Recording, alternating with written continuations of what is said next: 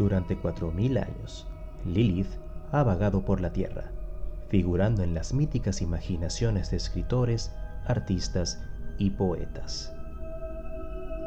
Sus oscuros orígenes vienen de la demonología de Babilonia, en donde los amuletos y encantamientos eran usados para contrarrestar los poderes siniestros de este espíritu alado que se alimentaba de mujeres embarazadas e infantes.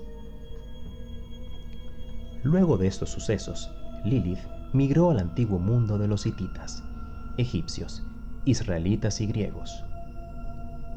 Hace una solitaria aparición en la Biblia como un demonio del desierto, que es rechazado por el profeta Isaías. En la Edad Media, reaparece en fuentes judías como la terrible primera esposa de Adán, solo porque se negó a servirle como esclava. Lilith, un demonio o simplemente una mujer quien, al negarse a ser sometida, decidió ser libre y por ello fue execrada de la historia bíblica misma?